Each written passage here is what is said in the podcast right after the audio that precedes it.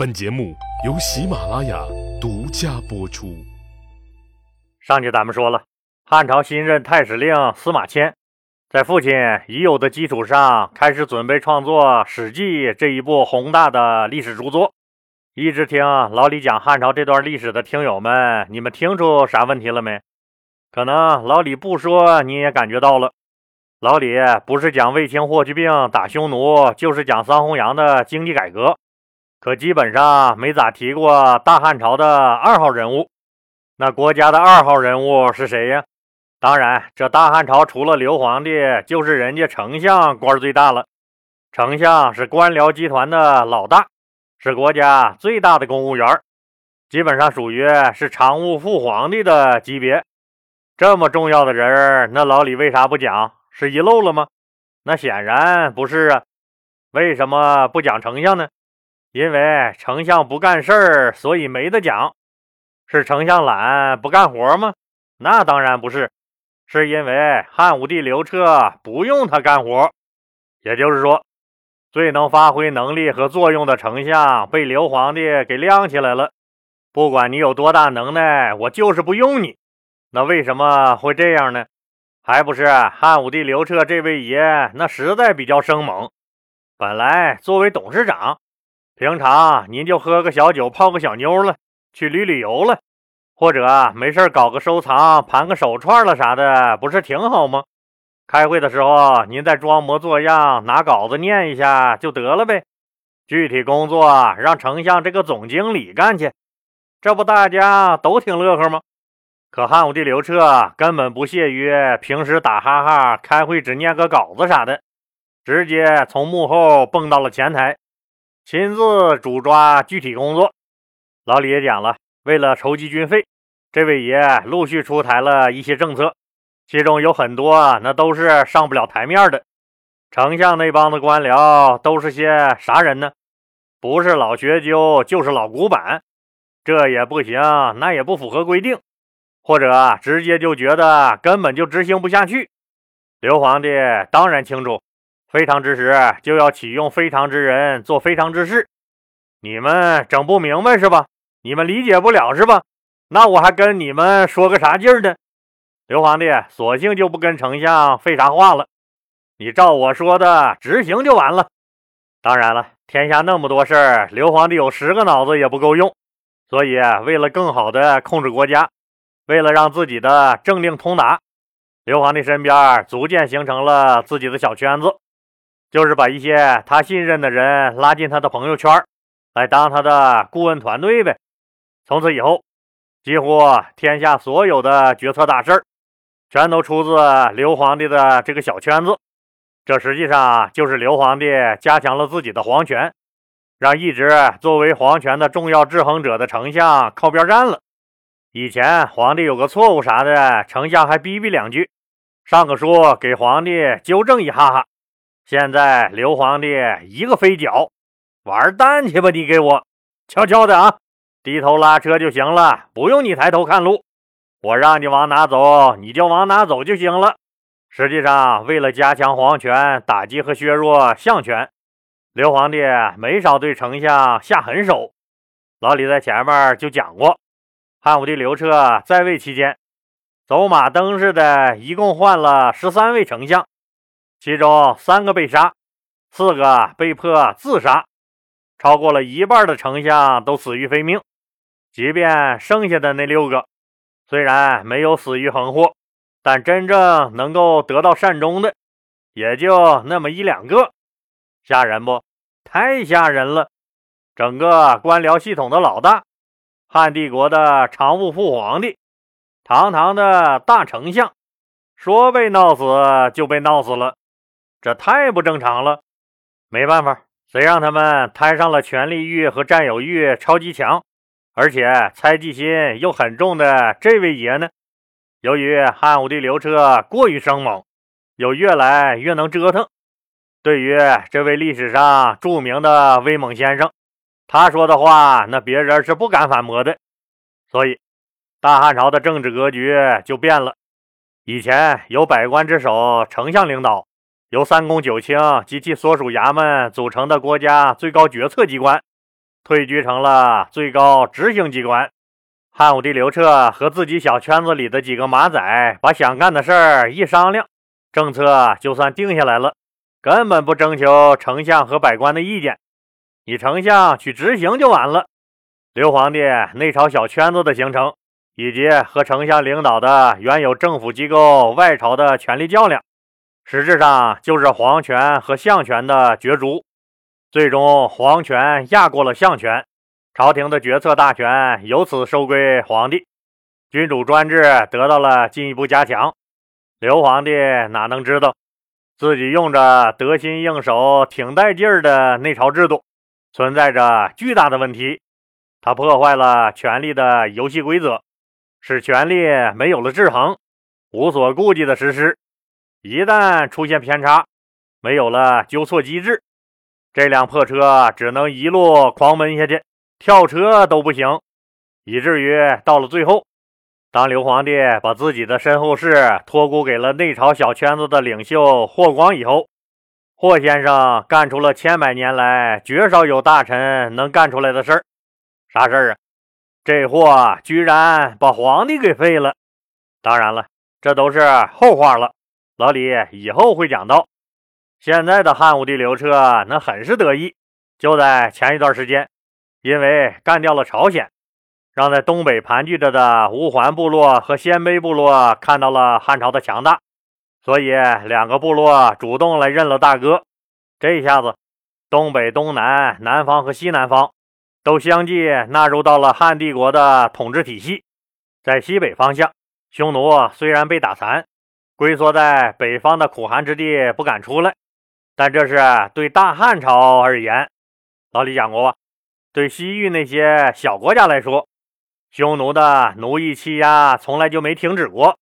这些国家对匈奴的恐惧根深蒂固。刘皇帝决定这次要震慑一下匈奴。打掉匈奴对西域这些小国家的影响。公元前一零年十月，已经登基三十一个年头、四十七岁的汉武帝刘彻决定亲自巡视北部边疆，震慑匈奴。刘皇帝率领十八万精兵猛将，浩浩荡荡自云阳向北，经上郡、西河、五原，北出长城。大司马卫青、太子刘据。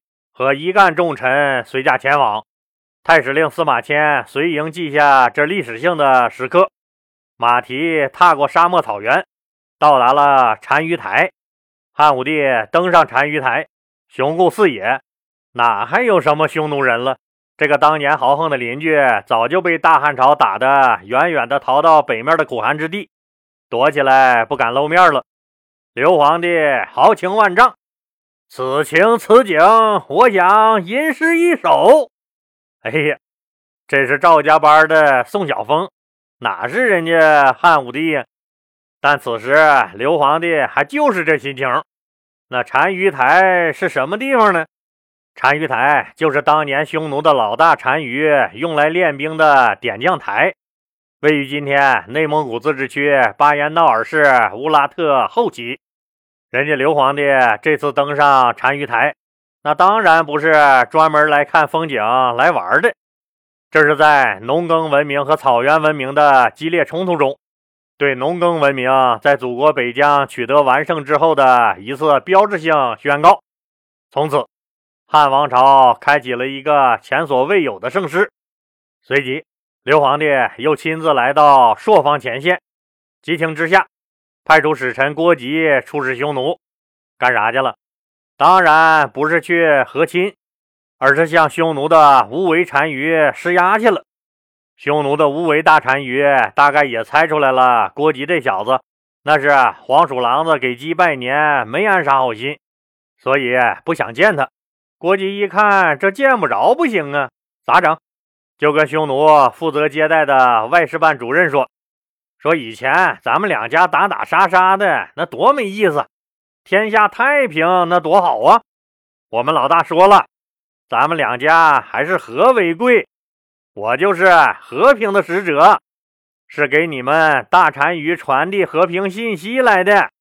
来来来，这是给您带的一点小礼物，还得麻烦您给我引荐引荐。外事办主任一看，这郭吉嘴里的小礼物可一点也不小啊，一大包的金子。钱可是自古以来最最实在的敲门砖了，没有之一。无论汉人还是匈奴人，都是如此。外事办主任哪怕和自己过不去，也不会和钱过不去。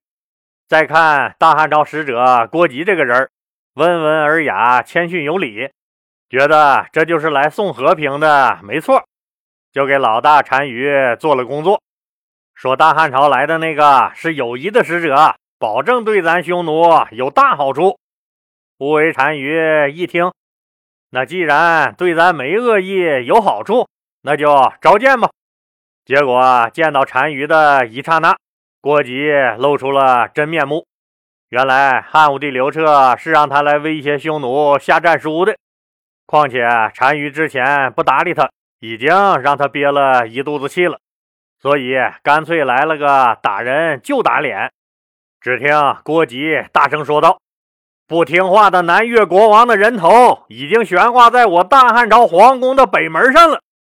摆在你单于面前的路有两条，你要是敢和我们大汉交战，我大汉天子已经亲自率军在边境上等你了。你今天如果不敢出战，那就俯首称臣，归降我大汉，躲在这苦寒不毛之地，你算咋回事？”实在是没啥意思。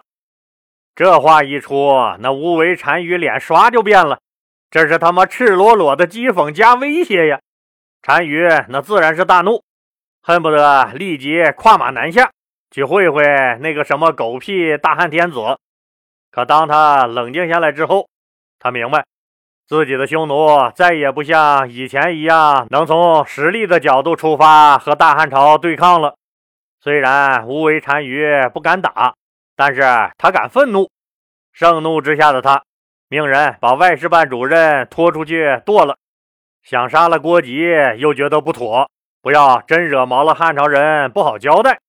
毕竟汉朝的十八万大军虎视眈眈的在边境上呢，虽然离自己很远，但谁能知道会不会再出一个霍去病那样的愣头青？敢带人跨越几千里地杀过来，还是留下他做筹码吧。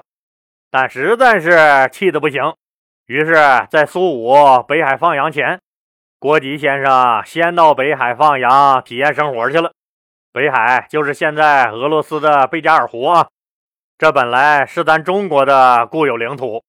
在一六八九年九月七号。腐败的清政府和沙皇俄国签订了中俄尼布楚条约，把北海那片土地都割让给了沙皇俄国。听友们要是有兴趣听，老李以后再给大家细讲。未来苏武牧羊的地方也是在这个北海。咱们现在说回故事。汉武帝刘彻一看这匈奴人也不敢来交战，骂了一句“怂蛋”，就班师回朝了。当然了。郭吉被人家匈奴人扣了，得赶紧设法把人给整回来呀。于是刘皇帝又派了一个叫王屋的人去说服匈奴称臣。王屋这个人比较机灵，到了匈奴以后，入乡随俗，用匈奴人的礼节拜见了单于，又好言相劝。乌为单于当然清楚，现在还不到和汉朝翻脸的时候。就假装答应王屋，说要派自己的儿子到汉朝去做人质，和汉朝通好。王屋那当然高兴了，麻溜的回去向刘皇帝报告去了。实际匈奴人早就意识到了危机，一直也没闲着。乌为单于的策略是一边和汉朝扯皮，一边加紧操练士兵，以图尽快恢复战斗力。说要派儿子来汉朝做人质，纯属是忽悠汉朝，就是怕汉朝这时候来打他。刘皇帝傻老婆等汉子似的，左等右等，等不来匈奴的王子，就又派了一个使者杨信去匈奴，那看看到底咋回事让匈奴赶紧派太子前来。杨信是个认死理儿、很较真的一个人，坚持不用匈奴的礼节拜见单于。这下子，无为单于找着理由了，说：“你们大汉朝不尊重人呢，你们大汉朝啊，没法交谈，还是换个人来谈吧。”实际上就是在拖延时间，好让他匈奴有更充裕的时间练兵养马，恢复战斗力。得，看样还得人家王屋去谈才行。王屋再次出使匈奴，这次乌维单于面子给的更大了，说看你们汉人那是真心想跟我交往，儿子我也不派了，我自己那亲自去长安朝见天子，好不好？当然好了。王屋兴奋的一蹦三尺高，他当然清楚，这可是个大事情。如果这事儿搞成了，表明双方的外交关系取得了深度的进展。王屋回来一汇报，汉武帝刘彻一听，人家匈奴大单于那亲自要来，这可不能慢待了人家，赶紧下令在首都长安二环以里给匈奴盖办事处，也就是给他盖一座宫殿。为了把忽悠进行到底，乌维单于还特意派了个匈奴贵族出使汉朝，假装来商量双方结盟的事儿。可是没想到，这个匈奴贵族却意外的在长安出事儿了，这就牵扯出了后来一系列的麻烦事儿。那匈奴贵族出了什么事儿？又有什么麻烦事儿找上门了？咱们呢，下集接着说。老李希望听友朋友们动动您发财的小手，继续给老李的节目点红心、打 call 和转发到朋友圈、微博、头条、QQ 等社交媒体上，让更多的人都能听到老李讲的故事。当然，如果条件允许的话，老李很希望听友们都能加入老李的细米团，不但能享受收费节目免费听和超前听等七大权益。还能被老李添加为好友，有了一个咱们双方互相交流的私人空间。老李人生阅历丰富，又是研究历史出身，也有一定的社会地位，也可以说经历和见过不少的事儿。虽然不敢说做什么人生导师，但很多事儿也都看得很透。老李对西米团的家人每条信息都是亲自回复，您的喜悦咱们共同分享。您的疑惑，咱们一起解决。西米团是咱共同的家园，老李欢迎您的加入，谢谢您的支持。